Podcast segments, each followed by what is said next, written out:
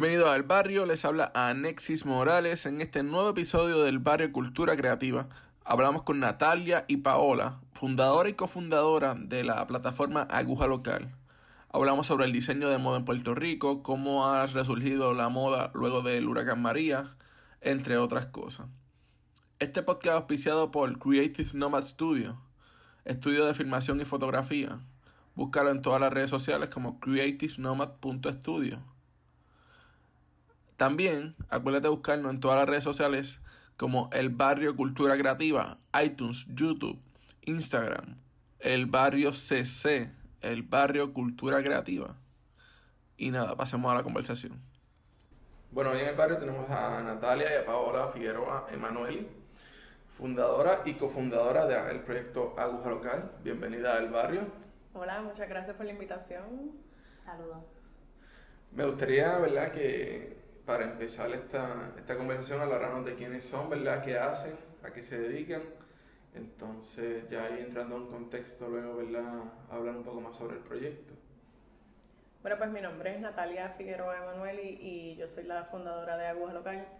Eh, toda mi vida he tenido una pasión por lo que es el diseño de la moda, eh, pero estudié economía y tengo un MBA de la Universidad de Puerto Rico, ambos del recinto de Río Piedra. Eh, y sí he estudiado con Lizazón, Carlota Alfaro, con este, la Escuela de Artes Plásticas, tengo estudios en diseño de moda, pero realmente nunca he concluido unos estudios en eso. Y esa es básicamente mi preparación y mi background en esto y por eso es que yo empiezo el proyecto de Aguja Local. Saludos, mi nombre es Paola Figueroa, Emanueli, para que mami no nos caiga encima. no, nos regañe. Eh, pues yo, ¿verdad? Pues como se habrán dado cuenta, nosotras somos hermanas, yo soy la hermana mayor. En el 2015 en el 2014. En el 2014. Eh, Natalia se me acercó, eh, un poquito de mi historia, disculpen, yo tengo un bachillerato en comunicaciones de la Universidad de Puerto Rico y recientemente culminé un jury doctor de, de, la Escuela de Derecho de la Universidad de Puerto Rico. Así que definitivamente mi historia no tiene nada que ver con la moda. Eh, nunca he asistido a alguna clase, no sé ni coser un botón. Pero eh, yo siempre he apoyado a Nati en todos sus proyectos, en todas sus loqueras.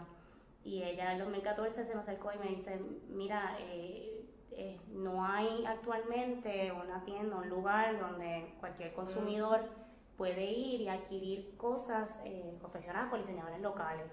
Y yo creo que eso sería una excelente idea. Es que yo también quería que fuera, como yo digo, que, fuera algo bien lindo, como que la gente no pensara en artesanía cuando escuchara local. Y ahí es que yo digo como que yo quiero crear una tienda que sea con cosas bien bonitas, que sea con cosas que son creadas por un diseñador local y que a la misma vez no digan, ay, eso es como una artesanía, porque eso es lo que la gente piensa cuando le hablas de cosas locales. Y yo creo que la perspectiva ha ido cambiando también. Y ese es como, era el propósito mayor de yo crear algo con aguja local. Y yo, para mí era bien importante todo el branding, toda la creación, todo. Y, y para poder hablar un poquito sobre cómo empezó, que fue que cuando me lancé, yo estaba buscando por internet un bootcamp para hacer ejercicio. Yo me acuerdo. Entonces, Uno de muchos. y yo buscando bootcamp, bootcamp, y me salían bootcamp de negocio. Y yo, ok. Y me matriculé en uno, me costaba como 100 dólares. Y yo dije, diatro, pues lo voy a pagar. Como que para ese tiempo uno era como más estudiante, no estaba. Y dije, lo voy a pagar. Lo voy a pagar porque voy a ir. Y llego y yo le presento la idea a la gente y la gente estaba encantada, como que me decía, pero es que eso existe. Y para ese momento también yo quería llegar a las casas de la gente y, y llevarle todo, que esa idea siempre ha estado. Eh, y así es que empieza a coger lo que es realmente. ¿Cómo, ¿verdad? ¿Cómo fue la gestión de esta plataforma, viéndolo desde un punto de vista que esto es algo totalmente autogestionado y que adicional, a pesar de que tiene los estudios, no, o sea, no estaba envuelta como que completamente en lo que es el diseño de moda. ¿Cómo fue eso? Definitivo, pues, mira, yo empecé a hablar con, cuando voy al bootcamp de negocio, ellos me dicen, bueno, pues, ¿y cómo vas a empezar? Y yo, ya, pues, yo no sé, yo para eso yo estoy aquí, para que tú me digas cómo yo voy a empezar. Y él me dijo, pues tú tienes que empezar a hablar con los diseñadores, a ver si realmente ellos quieren esto. Y yo hice un formulario, me acuerdo, y lo tengo que tener en el email, y eso va para la historia, digo yo, de aguja local siempre. Eh, yo, yo hacía un formulario y yo los llamaba. Yo les contactaba por, por Facebook, me acuerdo, Instagram para ese tiempo no estaba muy en auge, yo creo que ni existían en el 2014 o eso. Este, existía, sí, yo creo que, pero, Pero debe, yo creo debe que haber estado o sea, como que más sí, eso era no- Es como inicio, sí, sí, era La gente no lo utilizaba tanto como hoy. no es tan No, trending y, como y no tenía yo creo que ni el DM probablemente, era como bien, bien basic. Yo lo que decía era que yo les escribía por Facebook y les pedía un email o les pedía un número de teléfono y muchas me dieron el email, no me contestaban, muchos me dieron el email y el teléfono y me contestaban. Yo llené como 10 a 15 formularios de esos y todos les encantaba la idea y me decían, pero es que exacto, yo no tengo dónde vender mis piezas y muchas me decían, y me tengo que ir de Puerto Rico porque es que nadie nos apoya, nadie entiende. Ok, viéndolo, viéndolo desde ese punto de que el espacio no existía, pero también hay que verlo desde un lado de negocio. ¿Cómo, cómo estas personas, o sea, los diseñadores de moda fueron tomando la, la, la propuesta de decir, mira, yo voy a abrir esta tienda, pero hay que estar claro, un por ciento de, esa, de, de tu, de tu pieza va a la otra persona. Sí, una vez yo hago, yo hago toda esta gestión, eh, yo empiezo a identificar los diseñadores que yo quiero, con los que yo quiero empezar, Ok. y me siento con ellos. Y una de las, yo no, hago otro formulario, yo sé, yo con los formularios me encanta. Es para pedir la opinión de ellos, porque a mí me gusta transparencia sobre todo, este, en- cuando yo me siento a hacer una negociación con un diseñador, se habla todo para que él se sienta cómodo y yo me siento cómodo y ambos Claro. salgamos ganando. Cuando yo me siento con ellos, una de las partes es esa, se habla sobre el por ciento. Entonces todos más o menos tenían un mismo promedio de ese por ciento y yo dije, wow, como que qué cool, esto está fluyendo. Y fue fluyendo el por ciento y se- la conversación siempre era bien nice con todos, todos tenían más o menos la misma visión, todos les encantaba la idea, o sea que en cuestión de negocios nunca tuve miedo, porque ellos estaban claros que eso, que eso ¿Cuál- era lo que iba a pasar. Cuando empiezan el proyecto, ¿tienen algún mercado en específico ya viéndolo, verdad? Más allá de la parte de diseño, es como que era más high-end, era algo slow fashion, fast fashion. No, mira, cuando yo empiezo, la idea de todo esto es que tú pudieses tener una pieza de diseñador en un precio accesible. Ok, O sea que básicamente eso es lo que nosotros seguimos haciendo todavía. Que tú digas, yo estoy vistiendo a un diseñador local, pero esto no me costó 300 dólares, que es usualmente lo que puede costar una pieza. Y es más, es- nosotros vendemos ready to wear, que eso es bien importante, educar al diseñador, al diseñador también y, Y al al consumidor. consumidor. Sí, porque muchas veces cuando se piensa en un diseñador local, específicamente aquí en Puerto Rico, pues uno piensa, ¿verdad?, en, en, en galas, en el prom, en la graduación, y no necesariamente una pieza día a día. Eh, un poquito lo que estaba comentando Natalia ahorita, que quisiera añadir, es que también, en términos del lado de- del negocio, del por ciento, nosotros también sentamos con los diseñadores y, y les explicamos la idea, nosotros les, les proveemos un servicio. Por lo regular, y cuando nosotros comenzamos la plataforma, todos nuestros diseñadores eran emergentes.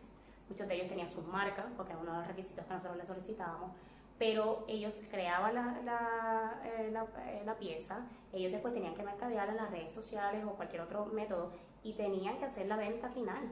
O sea, que ellos tenían todo, todo el peso recaía sobre ellos, que era tiempo que ellos no tenían para, para estar creando. Bueno, y dinero, muchas veces se tiene que Claro. invertir mucho en lo que es el marketing. Eh, nada más tú hacerle un boost a Facebook, quizás ellos tengan un budget para esto. De hecho, yo hice una encuesta también eh, online una vez con ellos y les preguntaba, una de las preguntas era que si ellos tenían un presupuesto para el marketing y el 95% me dijo que no. O sea, para ellos vender a veces y tener que producir, porque ellos hacen la producción, el diseño, la producción y el marketing, y entonces está bien complicado. Ujú. Sí, no, eh, o sea, yo te- sé, conozco el proceso de cómo, cómo es autogestionar una marca de moda aquí en Puerto Rico y sí, o sea, normalmente no da, no da para tener un equipo de trabajo, así que es un poquito más, un poquito más fuerte. Y sí, la, o sea, la diseñadora te produce, te construye, se mercadea y, y es, uf, es de verdad que es mucho trabajo y es difícil en el sentido de cómo eso se transmite al precio de la pieza. O sea, muchas veces la- las personas creen que, pongo el ejemplo de mi pareja, el hecho de, de que ella, ella tiene su propia marca de traje de baño, el, el venderle un traje de baño a un precio, vamos a ponerle 100, 150 dólares, se le, a veces, se le hace como que difícil a veces decir, ah, porque voy a pagar tanto por ese trabajo pero no ven todo el proceso manual y todo y todo el proceso que se hace para mercadear la pieza, para que esa pieza llegue a ese cliente. Claro. No, y que son piezas únicas la mayoría de las veces, por lo menos en nuestro caso, eh, nosotros los diseñadores hacen eh, cantidades mínimas de las piezas. O sea que cuando tú compras esa pieza, vamos a suponer que te salgan 60, 70 dólares. Tú no la vas a ver eh, cuando tú salgas a Plaza Las Américas o vayas a la placita, tú no la vas a ver en, en 5 o 10 personas más esas piezas en la gran mayoría de las veces son únicas. Sí. Eso es lo más importante de todo esto, como que la gente vea el valor de lo que es la pieza que te vas a poner. O sea, que hay una pieza que a veces tú dices, ah, sí, qué lindas esas pantallas, pero esas pantallas vienen de una persona que está aquí haciendo esto a mano. O sea, está haciendo una pieza a mano de calidad. Va a empezar de calidad y es fashion. Que eso es lo más importante, yo creo que es fashion. Y ahí es que llega como que de la magia, yo creo, de lo que es el negocio. claro, que te lo quieres poner, que yo quiero estar trendy y que yo sé que eso nadie lo va a tener por ahí. ¿Cómo, cómo se logra, verdad? Hablando, volvemos a la parte del negocio. ¿Cómo se logra, verdad, lo que es el comercio justo? Entre viéndolo ya desde un punto de vista diseñador plataforma y plataforma cliente para que entonces todas las partes queden satisfechas. Seguro, nosotros como habíamos comentado anteriormente, cada vez que yo voy a hacer una negociación con un diseñador, yo me siento con él y la negociación con cada diseñador es diferente. Por eso mismo, porque nosotros queremos una transparencia. Nosotros queremos que sea algo justo para él y sea justo para nosotros. Eh, ese proceso se habla completamente. Nosotros, ese, ese diseñador, si no está satisfecho, en ningún momento que nos reunamos, nosotros a veces no preferimos ni que esté con nosotros.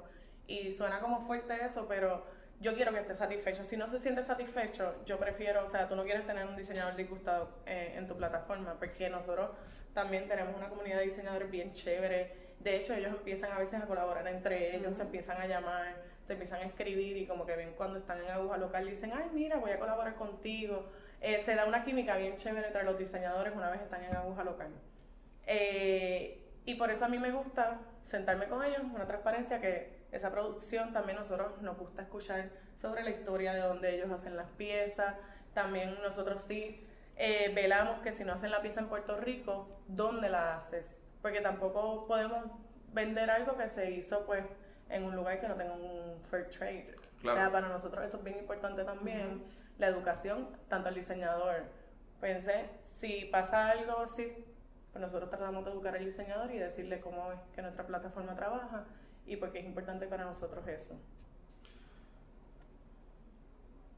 ¿Cuánta conciencia y importancia le da la plataforma Aguja Local a, al tema de la sustentabilidad y al ciclo de vida de estos productos? Mira, eso es un tema que está surgiendo ahora. En Puerto Rico. Ajá, en Puerto Rico ese tema está surgiendo ahora. Y ya eso es un tema más de educación al diseñador. Y sí, Sí, cuando nos sentamos con ellos, cuando le preguntamos todo el proceso sobre cómo lo hace, es uno de los temas que queremos empezar a tocar con ellos. Pero ahora mismo no es un tema que nosotros tocamos mucho. Y sí, pues, es algo que está empezando en Puerto Rico, es la realidad. Sí hay gente que lo hace. Y nosotros tuvimos varios diseñadores como Sally, Agnesana, que son personas que, o sea, están bien conscientes de lo que es la sustentabilidad de una pieza. Eh, pero ese marketing es más específico. Y nosotros pues estamos en una constante educación sobre eso. Y ahora mismo estamos educando también al diseñador. Y hay compañías que ya están aquí en Puerto Rico promoviendo mucho lo que es la sustentabilidad. Y obviamente eso, nosotros siempre nos vamos a mover sobre lo que es la sustentabilidad del fair trade. Siempre queremos movernos a todo eso. Pero ahora mismo, ahora mismo no está en el mayor auge. Y se logra, se logra, ¿verdad? Visualizándolo por años, se logra una consistencia de que los diseñadores normalmente que estuvieron desde el principio de la plataforma siguen aún o... Sí, sí, pues Nosotros tenemos el por ciento, ahora como un 90% sigue con nosotros. este Y los que se han ido es porque se han mudado a Estados Unidos para estudiar. Sí, eh, una se fue a París a estudiar styling, otra se fue a Miami también a estudiar styling, otra a Italia. O sea, no es que se han ido, ay, mira, no, no estoy satisfecha, me voy. Eh, Igual hay, algunos que ya no están produciendo. Hay algunos que no están produciendo, decidieron pues seguir con otro rumbo en sus vidas y retomar la... después porque siempre les, les gusta retomar el, el proyecto, es un proyecto bien bonito el que tiene cada diseñador. Sí, no, pero yo pregunto, ¿verdad? Viéndolo desde el punto de vista, es, o sea, el mismo de la venta, como que estamos hablando de que ellos no tienen el, el medio o la plataforma donde venderlo. Ujú. Acuden ustedes a vender la- las piezas y a base, o sea, hay que estar claro que a base de lo que se vende a través de la plataforma, literalmente ellos sobreviven o tienen su ganancia o tienen, o sea, viéndolo desde el punto de vista que tampoco hay mucho espacio donde vender o quizás es tan sobresaturada la industria de la moda que vender una pieza única o especial es mucho más difícil todavía, viendo que hay una crisis económica en Puerto Rico. El paso de Huracán María hizo un éxodo masivo. O sea, estamos hablando de que para mí Puerto Rico es un pueblo viejo ahora mismo, en muchos aspectos. Como que mucha gente mayor, Sí. falta de dinero en la calle. ¿Cuáles son esos retos que hacen, o sea, que, que ustedes tienen día a día para entonces hacer, promover y hacer que funcione Aguja Local? Yo creo que sobre todo, eh, y hablando específicamente en el periodo después de- del paso del huracán María, porque yo creo que ya nosotros hablamos un pre y un después. Sí, ahora todo de antes de María y después de María. Eh, nosotros un poco cuando, ¿verdad? cuando se dio la situación, nosotros pues tuvimos que recapitular, obviamente pues no había acceso al internet, nuestras ventas son por internet. Eh, nosotros nos fuimos old school, casi, este, nos fuimos por las Wow, casas a vender la mercancía que Sí. teníamos, siempre apoyando a nuestros diseñadores porque estábamos conscientes que no tenían luz en las casas, no podían producir, etcétera. Pero yo, yo creo que también, más allá de agua local, es- esta situación le dio la oportunidad a los diseñadores también a reinventarse. Sí. Muchos de ellos no tenían plataformas digitales, ahora las tienen. Eh, ellos eh, se han eh, ¿verdad? Diversificado. A lo mejor antes tú solamente te dedicabas a una cosa y ahora te dedicas a otra cosa también. Y ahí complementas tu ingreso. Eh, se han movido a otras, a, otras plataformas, por ejemplo, lo que es Santurce Pop, San Patricio Pop, que también les permite esas oportunidades a ellos sin, sin tener esa carga económica de, ¿verdad? de, un, eh, de rentar un espacio completo. Eh, nosotros hicimos lo mismo, por ejemplo, cuando rentamos este lugar. Sí, eh, nosotros pues nos movimos a hacer lo del showroom también para que la gente pudiese tener acceso a nosotras fuera del internet. Eh, pero después de María ha sido un reto, pero a la misma vez yo creo que nos ha ido muy bien. Yo creo que la gente, de alguna manera u otra, como se, los, nuestros diseñadores, como, como dijo ella, se reinventaron. Y yo siempre digo que fue un proceso bien bonito. Ver cómo estos diseñadores dijeron, ahora es que vamos, Ujú. vamos a, a echar para adelante. Sí. Que se echaba el huracán, o sea, sin luz, sin se las buscaban. Y me tenían mercancía, era una cosa, pero claro, meses después, varios, como dos o tres meses después, pero fue algo que yo decía, wow, mi negocio no va a tener mercancía, no sé qué vamos a hacer, no hay luz, no tenemos internet, el internet no vino a funcionar hasta el otro día bien, porque funcionaba así. No, la gente seguía comprando, empezamos a ir a casas, eh, juntábamos amistades y hacíamos un pequeño bazar con compras de Navidad, compras, empezamos a participar en eventos más ejecutivos, de altos ejecutivos que estaban bien motivados. La gente, cuando decíamos que era todo local, bueno, se volvía loca y eso era comprar por ahí para abajo y de verdad que yo creo que nos fue súper bien. Eh, No, incluso también surgieron, por ejemplo, surgió la plataforma Shop and Hire del Fideicomiso Sí. de Ciencias y Tecnología, que Correcto, de era específicamente 66. de Colmena 66, después del huracán, ellos crearon esta plataforma para personas que viven en Estados Unidos tuviesen acceso a los productos que, que se venden en vendían Puerto, Rico, porque Y le dieron una promoción bien Sí, grande, lo que fue ellos- Nueva York en los medios Ujú. allá. O sea, sí, sí hubo mucha ayuda para poder promover a los comercios locales fuera de Puerto Rico, Sí. porque eso es lo que nos tenemos que mover. Y este año nuestro enfoque también ha sido eh, crear conciencia más a los puertorriqueños que están allá, que hay una plataforma donde tú puedes comprar ropa fashion y estás ayudando un, un comercio local completamente y todo es hecho localmente. Sí. ¿no? Y también, o sea, a los puertorriqueños que viven en Estados Unidos, pero como Natalia comentó ahorita, o sea, la gente nos compra porque le gusta la ropa. O sea, hay, hay personas, por ejemplo, de Estados Unidos que no, a lo mejor ni siquiera sabían dónde estaba Puerto Rico y de repente vio a través de un eso es Google, parte, eso es parte. a través, vio de- a través de un Google Ads, vio nuestra página entró y le gustó algo y lo compró. Y lo compró. Pero fue sencillamente por eso. O sea, a lo mejor el tema de local, Puerto Rico, etcétera, no tuvo nada que ver con la decisión de adquirir esa pieza. Y eso también es una cosa a la que nosotros nos estamos moviendo ahora. Y este año esperamos eh, aumentar. ¿Cómo, ¿Cómo le ha ido al, al, al momento, verdad, de, de haber trabajado siempre digital y dar un paso atrás, abrir una tienda, verdad? Sí, fue fuerte, obviamente, porque yo siempre me rehu yo me rehusaba, yo dije, yo quiero educar a la gente que puede comprar online. Y nosotros damos un servicio que, bueno, nuestros reviews en Facebook lo dicen, nosotros damos un servicio premium. Cuando tú me vas a comprar algo a mí y tú tienes dudas, a mí me escriben y a los cinco minutos nosotros le estamos contestando y yo le puedo decir a esa persona qué tamaño lo tiene que usar, eh, comprar para que le sirva. Y no he tenido ninguna devolución hasta el día de hoy, ha sido todo perfecto. Eh, y yo esa es mi, una de mis main goals de abrirlo online es educar a la gente que compra online. Que, que no tenga miedo de comprar ropa online. Y entonces cuando vino el huracán dijimos, ok, Tenemos pues vamos a tener que, que, hacer lo que era algo que yo me rehusaba. Yo le dije, pues mira, no vamos a hacer tienda, vamos a hacer un showroom. Y que la gente haga cita. Entonces la gente hace cita y viene y se lo mide. Me encantó esto, mira, hasta una cita que, para que te lo midas y te sientas cómoda. Ah, pues ok, pues, viene, se lo mide y aquí mismo le hacemos toda la transacción si se lo quiere llevar. No, incluso también en el espacio que estamos, eh, la dueña es una de nuestras diseñadoras, Elda. Ella nos permitió ¿verdad? utilizar este lugar que también, eh, pues, vamos más allá en, esa, en ese apoyo que nosotros le damos a los diseñadores. Eh, nosotros estamos constantemente buscando maneras de exponer su talento. Otro ejemplo, por ejemplo, fue cuando Lisa Pond acudió. Luego del huracán María, eh, Lisa Pond... Sí, le hicimos el acercamiento a Lisa Pond, fue como Este, hicimos un acercamiento a ella y ella encantada de vender la ropa con nosotros. De hecho, se le vendió muy bien. Este, y ella dijo, vamos a ayudarnos todos ahora con esto del huracán. Todo el mundo se tiene que ayudar. Ahora es cooperar todo el mundo por ahí para abajo.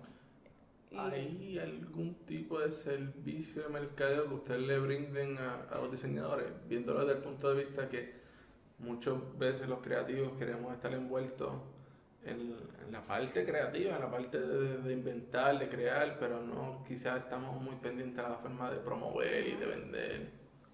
Bueno, ya nosotros eh, mercadeamos nuestro negocio y siempre se le hace mención el diseñador, siempre está bien presente quién hizo cada cosa eh, en nuestros posts. Nosotros lo hacemos todo a través de lo que son medios digitales. Pero sí, o sea, no es que se les cobre a ellos aparte. Pero no has visto la, no has visto la oportunidad de, de brindar ese servicio. O sea, viéndolo desde un punto de vista que ustedes mismos puedan ser las personas de marketing con ellos. Lo hemos pensado. Lo hemos pensado. Pero yo creo que también, hay, este, también hay que tomar en consideración, ¿verdad? El hecho de que también, ¿por qué fue que nosotros comenzamos esta plataforma? Que no muchas veces los diseñadores tienen el presupuesto, para hacer eso. Eh, eso es parte de los servicios que nosotros le brindamos a través de aguja local. O sea, que ese por ciento que nosotros le cobramos no es que nosotros nos quedamos con él y, y, ¿verdad? y no hacemos más nada. Nosotros nos encargamos de toda la logística. Eh, o sea, literalmente tú eres el diseñador, tú notas la pieza y nosotros atendemos al cliente, nosotros hacemos el envío, nosotros hacemos el marketing y más allá, pues nosotros tratamos de hacer colaboraciones entre nuestros propios diseñadores, entre personas externas, etc. Sí, le buscamos personas claves en las industrias a veces, este, una Pili Montilla, por ejemplo, que es una persona que está en Los Ángeles, que se le han regalado varias piezas y ella nos hace mucho mention. A los diseñadores le encanta colaborar con ella porque es una persona, o sea, Pili Montilla es una persona bien transparente, es una persona bien humilde. Y cada vez que eh, nosotros le escribimos, yo le digo, ¿te gusta algo para enviarte? Lo hemos escrito como dos veces. Y ella, ay, me encanta esto, esto, y yo le digo, y ella me dice, envíame lo que tú quieras, ella no te exige ni mínimos ni nada, que es algo que, ¿verdad? Y yo le digo al diseñador, mira, a mi ya le gustó esto, ¿qué hacemos? Y ellos rápido, pues envíaselo. O sea, eh, ¿quién más? Tenemos varias personas, tenemos a Maricolón, que es una persona que también, ¿verdad? Tiene mucha voz dentro de, de lo que es la industria. No, y también a lo que iba ahorita es que, por ejemplo, cuando nosotros eh, tuvimos esa conversación con Lisa, con Lisa Pan, eh, ella ah, fue a New York Fashion Week y ella las prendas que se llevó fueron de dos Sí. pinceles y de Ella me Mónica, escribió- que son dos de nuestras diseñadoras. Ella me escribió y me dijo, mira, contátame estas dos diseñadoras a ver si ellas quisieran tener las piezas en Fashion Week. Y yo, eh, te estoy diciendo desde ahora que sí. O sea, yo le dije, yo no, no les voy a preguntar. Yo le dije, les voy a preguntar si que tienen available para que te puedas llevar. Pero yo- ellas no me van a decir que no. Y rápido se hizo todo y yo me acuerdo que yo tenía un viaje y la logística fue bien complicada porque yo me iba de viaje y en eso justo se estaba haciendo toda la transacción y pero se encargaron aquí y estuvo súper chévere y las fotos y todo y no los diseñadores imagínate esa experiencia que sin nuestra plataforma no hubiese pasado Eventos presenciales, ¿sabes? Que hayan tenido ya, que ah, siendo ya promo- promoviendo la moda, la educación. sí hemos tenido dos en el 2017 tuvimos eh, diseña tu negocio con Imprende eso fue con Alessandra Correa ese evento quedó bien chévere ella después les explicó Con Lisa. y con Lisa Fon también Lisa Fon les habló y entonces le hablamos nosotros un poco ahí eso era un poquito más educativo Este, y en el 2018 tuvimos un evento que invitamos a Nacheli, que era lo que estábamos Ujú. comentando ahorita. De verdad que la presentación de ella fue espectacular. Eh, con ella, Con la compañía de sí, comercio con y la compañía de comercio y exportación, tuvimos un evento y ahí se quienes participaron, Nacheli, diciendo su historia, que los diseñadores de verdad se sintieron súper identificados con ella. Eh, tuvimos dos paneles, estuvo Lisa Son también allí participando, estuvo Luis Antonio, eh, Carlos Bermúdez del San Juan Moda, estuvo el de Dominicana Moda. O sea, se hicieron dos paneles y después hablamos nosotros también y todos esos eventos pues son ideas que nosotros traemos y se crean. Eh, mi idea es tener dos eventos por año. Claro, la logística a veces es un poquito complicada, pero a- más allá de ser un negocio, nosotros sí queremos brindar lo que es la educación y poder brindarle los recursos a los diseñadores. En ese evento también tuvimos todas las tiendas de telas en Puerto Rico que quisieron participar, tuvimos eh, la participación de Retazo también, que Las eh, que las universidades que daban diseño de moda. Antes ja- nada más en la Escuela de Artes Plásticas te daban bachillerato. Ahora está IDP University, está lo que es la Universidad del Turabo, está pues Carlota Alfaro, Centro Moda de Lisazón. Realmente está, hay tantas ahora, tantos recursos para tú ser un diseñador de moda que ya era hora que eso pasara. Yo creo que la moda siempre ha sido una industria que, que ha acaparado atención, pero yo creo que muchas personas a lo mejor se detienen, se frenan por esa incertidumbre de qué voy a hacer una vez yo salga de la escuela. Claro. O sea, qué voy a hacer, Claro, qué voy es a un hacer. mercado bien Tengo- competitivo también. Tengo un bachillerato en moda eh, y puedo ser la persona más talentosa del mundo, pero si yo creo piezas que nadie quiere comprar o no son para un, ¿verdad? No, no tienen un precio accesible y demás. Y en ese sentido, nosotros en Agua Local, pues les damos esa Le damos como la esperanza, pero- yo creo, digo, veces. le damos una opción, exacto, Sí. para que ellos pues salgan, ¿verdad? Como nosotros les requerimos uno, Sí, es algo bien mínimo. O sea, nosotros sí le decimos, mira, tu página se va a ver linda con cinco piezas, no se va a ver linda con dos. O sea, trata de hacer cinco piezas y esas cinco piezas que estén en todos los tamaños. Y que tengan Eh, una marca. Claro, sí, eso es importante que tengan un branding porque nosotros no podemos tener una pieza sin un sello. Que, o sea, a nosotros nos gusta que cuando esa pieza te llegue, aparte de que viste nuestro empaque, este, cuando eh, lo saques, tenga también la, la marca del diseñador. Como yo, yo le compré esta aguja local, pero es de este diseñador. Que eso es bien importante para nosotros. ¿Qué opinan de la manufactura en Puerto Rico? Viendo lo bueno, lo malo y las limitaciones que hay. Bueno, en Puerto Rico el problema que hay es que, como toda manufactura, te piden unos mínimos, Ujú. ¿verdad? Y muchas veces los diseñadores no pueden costear esos mínimos. Por lo tanto, las manufacturas entonces en Puerto Rico de, diseño, de lo que de creación de ropa, se dedican a uniformes del Army y ese tipo de cosas. Y cuando tú les vas a presentar un proyecto más pequeño, les encanta la idea, pero entonces a la semana siguiente le cae otro proyecto grande y dice, ah, no te lo voy a poder hacer. Entonces, pues ahí es que viene el problema. Pero desde ya en el 2017 se está viendo eh, más micromanufacturas Ujú. pequeñas que se están dedicando a esto, a diseñadores de modas y que quieran, no les exigen un mínimo ridículo, les exigen un mínimo que ellos pueden costear. Ya esto está creciendo, eh, de hecho hay- se está educando mucho a las fábricas también sobre este tema y van a venir más. tenemos conocimiento de que van a venir más porque nos han hecho el acercamiento personas que están creando manufacturas y que, que si hay diseñadores interesados y los diseñadores están interesados. Ellos siempre dicen, dame la propuesta, vamos a sentarnos, vamos a hablarlo. Viéndolo, viéndolo desde el punto de vista que Agua Local ha sido un enlace para los diseñadores poder vender sus productos, ¿no han contemplado también ser un enlace a abrir nuevas propuestas, en el sentido de nuevas propuestas de inversionistas a estos diseñadores, a lograr hacer este, que estas marcas crezcan ya como no al pedido, sino estamos hablando de una cantidad más grande, ya internacionalizar una marca. Bueno, eso no es. La realidad es que nosotros, o sí, hemos, hemos hecho presentaciones anti inversionistas, pero específicamente a través de la marca de aguas local. Sí. Eh, no necesariamente de forma individual con cada, eh, con cada eh, diseñador. Te lo pregunto viéndolo desde la perspectiva de los tenis, ¿verdad? Yo conozco mucho sobre lo que es la, cultura de los sneakerheads y estas cosas. Y pues sí, están las plataformas de venta, pero ellos también hacen colaboraciones con las marcas para entonces exponer un X o Y producto a unos niveles más grandes. Quizás viéndolo desde el punto de vista de que algún local tome tres diseñadores y haga esta colección nueva y si esa colección se llega... Ok. Sí, bueno, mi plan en el 2000, a finales de 2018 y 2019, bueno, ya empezamos con el primero, es empezar a hacer más colaboraciones directamente con un diseñador y si nosotros estamos dispuestos a invertir un poco. Eh, ya empezamos con la primera pieza. Este, este año vamos a tener la primera colaboración que va a ser exclusiva vendida en aguja local. Nadie más la va a tener. Nosotros ya tenemos, ese diseñador lo hicimos, de hecho la pieza lanza ya en estos días. Este, y va a ser este collar que tiene el mapa de Puerto Rico.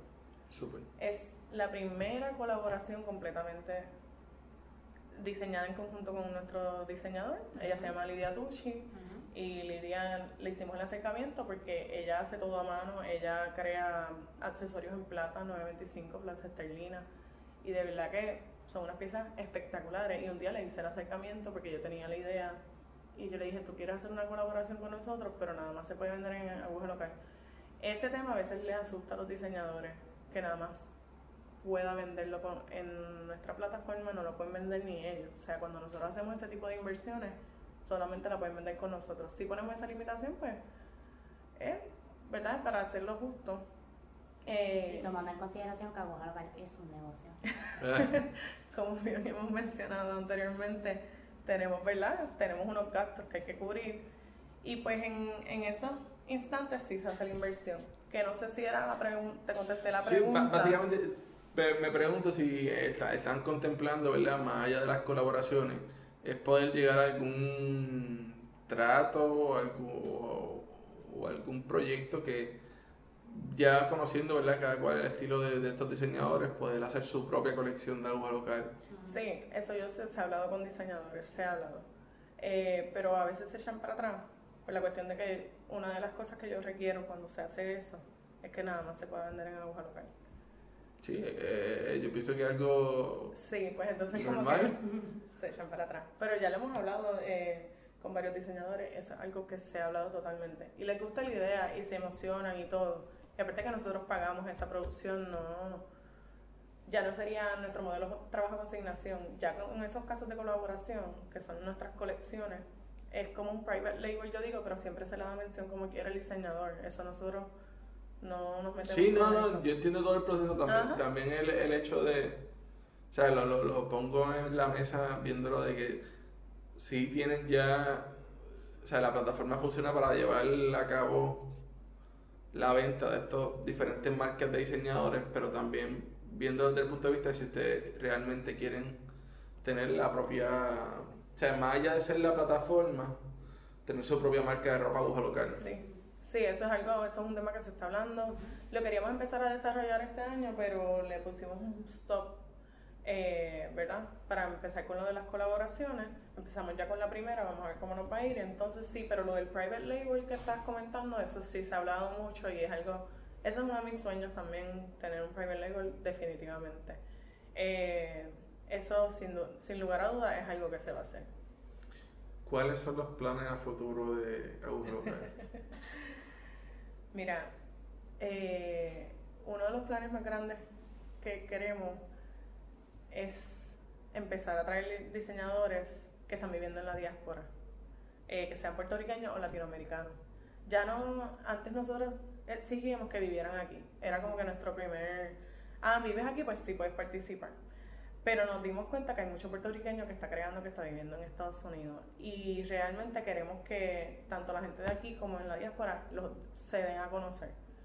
Y ese es nuestro plan realmente ahora mismo para poder seguir expandiendo. Nosotros queremos llegar a 50 diseñadores para el 2019, ya estamos llegando a 40 este año. Eh, y queremos que se integren más que viven en la diáspora. ¿Cuán viable o si está en su, en su meta abrir aguja local en diferentes países y replicar el, el sistema de aguja local en otros lados? Sí, eso, eso se ha hablado, pero es como bien a largo plazo. Okay. Eso es algo bien a largo plazo. Yo creo que queremos seguir expandiendo lo que es en Puerto Rico, que seguir educando a la gente aquí para poder seguir llevándolo a otras partes. ¿Cuándo vamos a hacer el, primer documental de moda entonces para entonces ir educando? Tú me dices, yo estoy ready, yo te tengo diseñadores, te tengo de todo, manufactura. Tengo de todo. yo siempre me tomo lo que me propongan. Eso suena muy bien, interesante. Eh, No, y ver también sería interesante que la gente pueda ver los sacrificios que pasan nuestros diseñadores a veces. Yo creo que el proceso es algo bien importante y aparte de que es algo bien bonito. O sea, este diseñador, cómo se entrega a hacer esa pieza, cómo se entrega a, que esto, esto es lo que él quiere vivir. Yo, o sea, yo creo en mi trabajo. A mí nadie que me, nadie me diga, o sea, que esto sí, a veces yo creo que con los diseñadores eh, locales y en general el arte en Puerto Rico, la gente lo ve muchas veces como un hobby. Y a lo mejor para algunas personas lo es. Pero muchas otras personas, como nuestros diseñadores, por ejemplo, viven de La mayoría de nuestros diseñadores viven y el que no vive, obviamente, está buscando cómo vivir de esto y, esa es nuestra meta. Y uno puede decir, yo lo hago con toda la pasión del mundo y demás, pero como quiera. Yo, porque yo tengo pasión por mi trabajo y por, pero uno tiene que sobrevivir. Uno tiene ¿quién paga la luz? ¿Quién paga la renta? ¿Quién paga el agua? Y los niños, muchos de nuestros, o sea, la mayoría de nuestros diseñadores tienen hijos. Sea, ¿quién le mantiene el hijo? O sea, es como, es un tema complicado, pero yo creo que, que es bonito ver que puedan, ya tenemos varios que sí viven de esto full time. Para ir cerrando la entrevista, ¿qué consejo le darían a, a un futuro diseñador de moda que quiera verla, de que haya vivir de esto? Y qué no sé si decir qué ofrecerían o cómo ustedes contemplan ayudarla, cómo ustedes contemplan ayudar a la industria de moda, ¿verdad? A su crecimiento en, en el momento actual, ¿verdad? Luego de ver esta crisis económica, ver el huracán que pues nos deja un poquito desnudo y... Mira, pues yo creo que uno de los consejos que yo siempre doy este, es que se eduquen. Es que sí, que se eduquen y que le pongan todo el empeño del mundo. Eh, que lo vean como, ya hemos hablado que esto no es un hobby, que esta es tu carrera. Que yo voy a vivir de esto y si voy a vivir de esto yo tengo que hacer una, o sea, me tengo que educar. No, es que tengas que ir a la universidad, yo digo educarte de que leas, hagas tu research, que crees una marca y esa marca tenga una identidad. Y que si te tiene que representar a ti, que te represente, pero que conozcas a tu público. Sí, conozcas a tu público, eso es bien importante. Conocer a tu público no es hacer algo por venderlo y ya. Que no, y que creas en la identidad que tú creaste. También que se diversifiquen, yo creo. Este, hay algunas áreas que están súper saturadas, pero hay otras áreas que no necesariamente están siendo atendidas. Y, por ejemplo, voy a traer el tema de, de, de, los tamaños plus eh, actualmente yo creo que no... No, no, hemos conseguido un diseñador que, que nos pueda hacer un, una colección bien chévere de tamaño plus y es algo que nosotros siempre y eso hemos es un mercado que o sea, es, bastante grande en Puerto Rico y en Estados Unidos, eh, que es donde también nosotros eh, enviamos. pues que esa persona que se acaba de graduar está a punto de graduarse nos está escuchando, eso mismo, o sea, lo que dijo Nati, que se eduque, que se diversifique, y que conozca a su público, porque no todos los diseñadores tienen el mismo público, eh, y que busque su nicho, eso es lo más importante, una vez lo encuentre va a ser exitoso. Claro. Y yo creo que también que si tienen alguna duda, mira, que nos preguntan, Ojo Local está aquí, o sea, yo tengo muchos diseñadores a veces que me preguntan, mira, ¿qué escuela me recomiendas para esto? Que ese, o sea, son varias cosas, nosotros estamos aquí para atenderlos también y quizás eh, un diseñador que está empezando no pueda participar todavía de Ojo Local porque no tiene un concepto desarrollado, pero sí lo podemos ayudar en otros tipos de cosas, ayudándolo a buscar recursos. O sea, nosotros siempre estamos ayudando. ¿Hay algún espacio el cual ustedes estén promoviendo en cuanto estos estudiantes puedan educarse sobre negocios, andamiajes de compañía, estructura de marca? Nosotros actualmente no, no proveemos eso. Eh, nosotros sí, yo he hablado ya con varias universidades para ver su currículo y como que eso no, está, no lo están dando muy duro que sí es un tema que a mí me gustaría estar tocando con las universidades ya más directo para que ellos salgan con eso. Y eso sí es algo que yo he hablado ya con, como con dos universidades, he hablado con varios profesores y les he hecho el acercamiento, porque no necesariamente el diseñador cuando sale de la universidad no tiene esa estructura de negocio. Y ese es otro de los propósitos porque la aguja local está.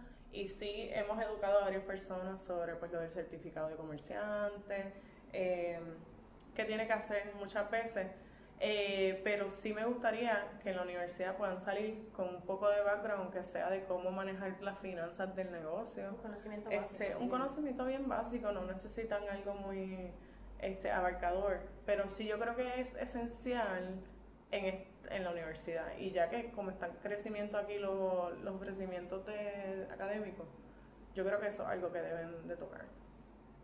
Bueno, muchas gracias a las dos por haber estado aquí en el barrio y por abrirme las puertas de su showroom. no, gracias a ti, Alexis, eh, por habernos invitado, ¿verdad? Y a toda la gente que nos, nos dio mention cuando preguntaste aquí en entrevista. Así que... A esos seguidores. gracias, muchas gracias. Y éxito. Bueno, mi gente, esto ha sido todo por hoy en el barrio. Y nada, nos vemos en un próximo episodio.